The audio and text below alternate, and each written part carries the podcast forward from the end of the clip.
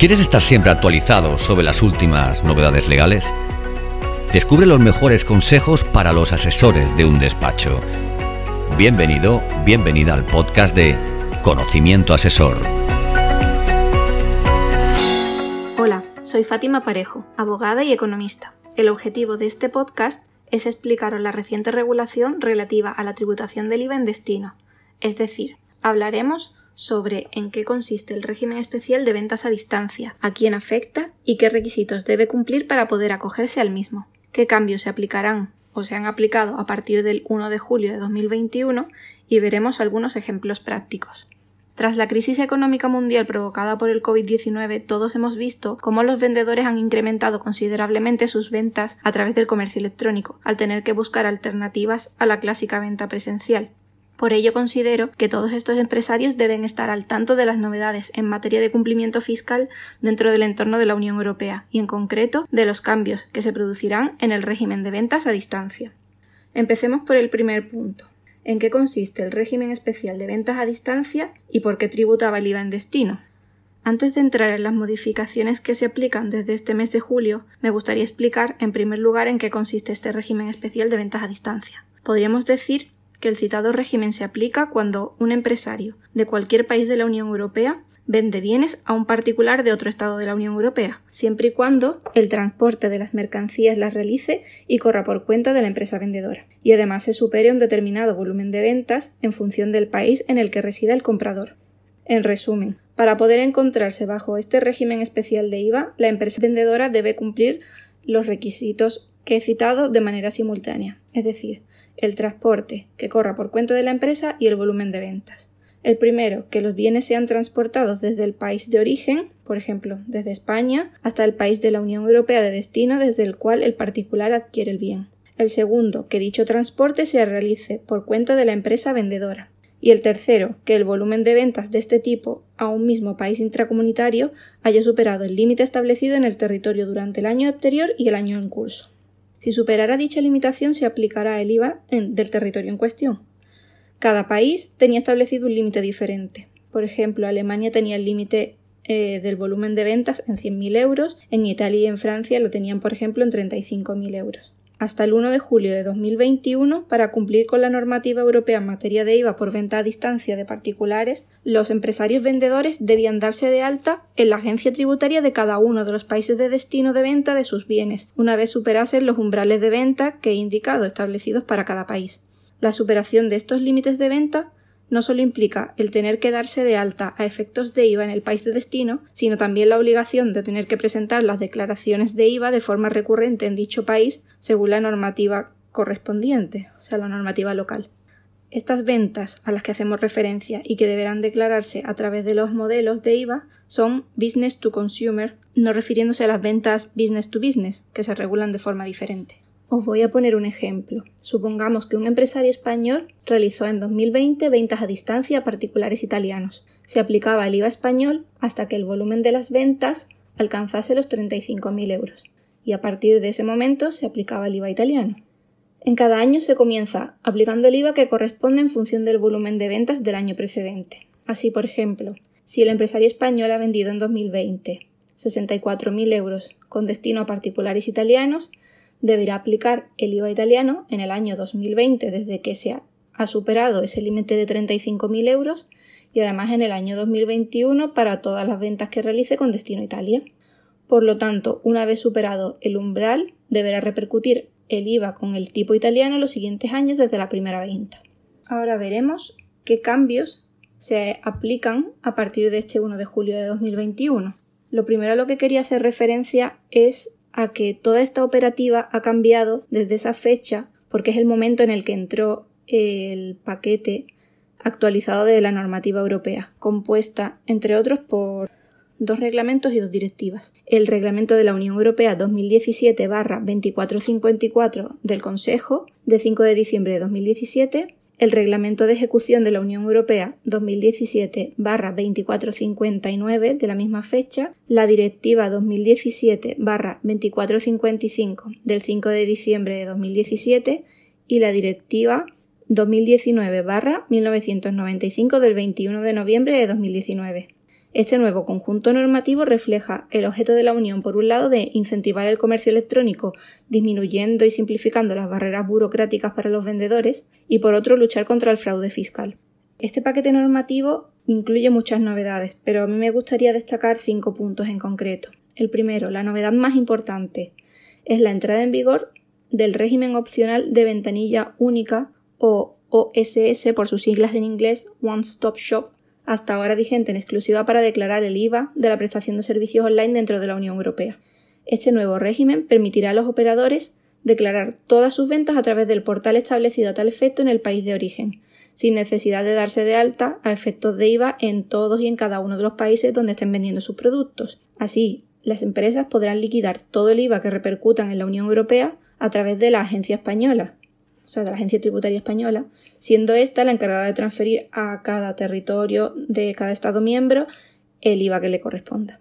El segundo cambio consiste en que se redefine el concepto de ventas intracomunitarias a distancia de bienes.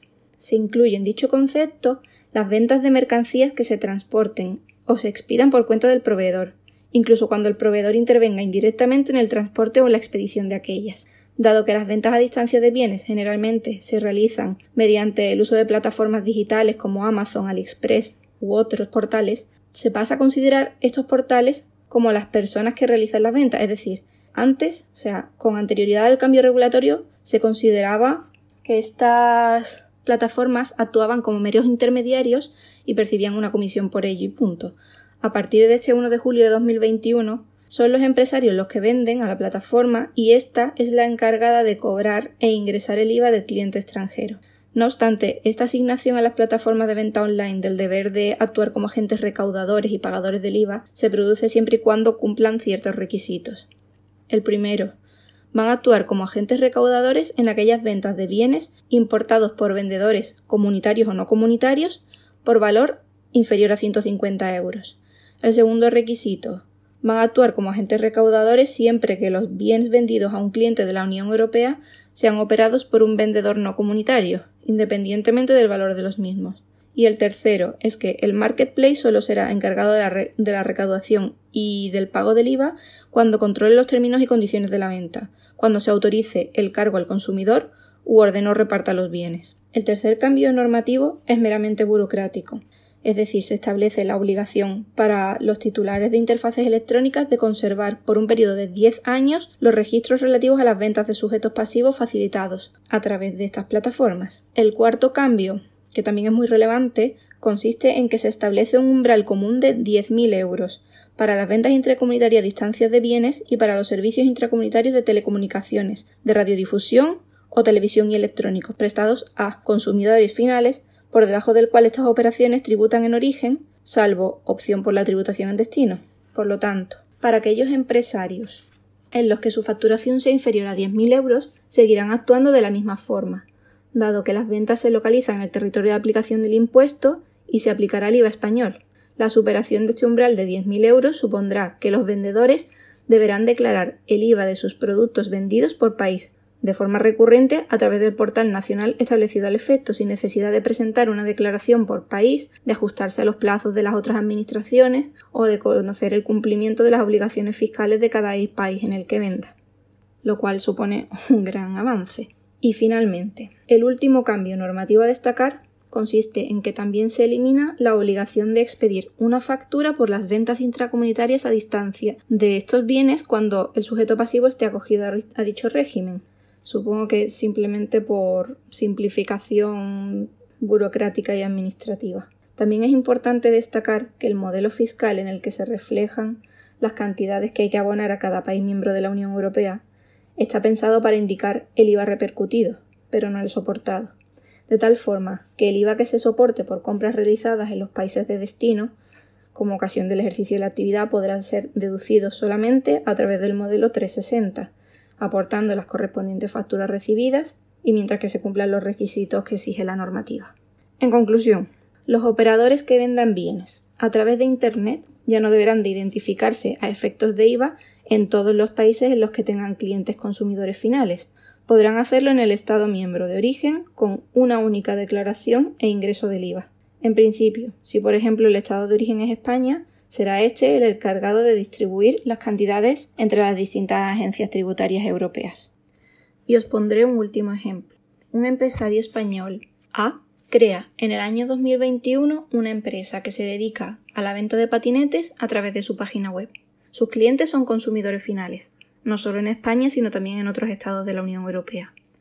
En los primeros meses de actividad, puesto que su cifra de negocio internacional se sitúa por debajo del importe de 10.000 euros, que se consideran ventas intracomunitarias de bienes, el lugar de realización de las ventas realizadas para todos sus clientes será el territorio de aplicación del impuesto, es decir, España, estando obligado a repercutir el IVA español a sus clientes en todas sus ventas, independientemente de los países donde residan sus clientes.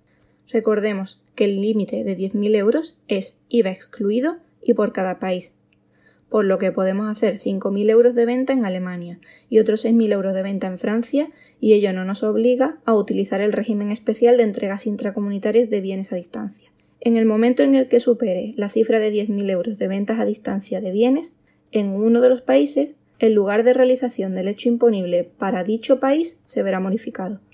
Las ventas comenzarán a tributar en cada uno de los Estados miembros en los que este empresario A haga los envíos de los bienes con destino a sus clientes. El empresario debe de repercutir el IVA aplicable a cada uno de sus Estados miembros. No obstante, podrá hacer una única declaración en España a través del sistema de mini ventanilla única. Y ya como conclusión para finalizar este podcast, indicaros que si acudís a la web de la agencia tributaria, en su página principal veréis un recuadro verde que se llama IVA y comercio electrónico. Cuando pincháis ahí os lleva a otra página en la que encontraréis servicios de ayuda, asistente virtual de IVA, localizador y tipos de IVA aplicables en la Unión Europea. Otro apartado para la tramitación, es decir, para registrarse en el formulario 035 y la, tramitación y presentación del modelo 369 y otro apartado para información general, novedades y normativas, guías y folletos. Espero que os haya resultado de utilidad. Hasta el próximo podcast. Gracias por escuchar este nuevo episodio del podcast de Conocimiento Asesor. Si te ha gustado este contenido, escríbenos una reseña en Apple. Queremos saber tu opinión. Valora el capítulo, compártelo, súmate a nuestro podcast, haciendo que otros profesionales como tú lo conozcan. Y sobre todo, no olvides seguirnos en tu plataforma de podcast habitual para ser el primero o la primera en enterarte de los nuevos episodios de Conocimiento Asesor.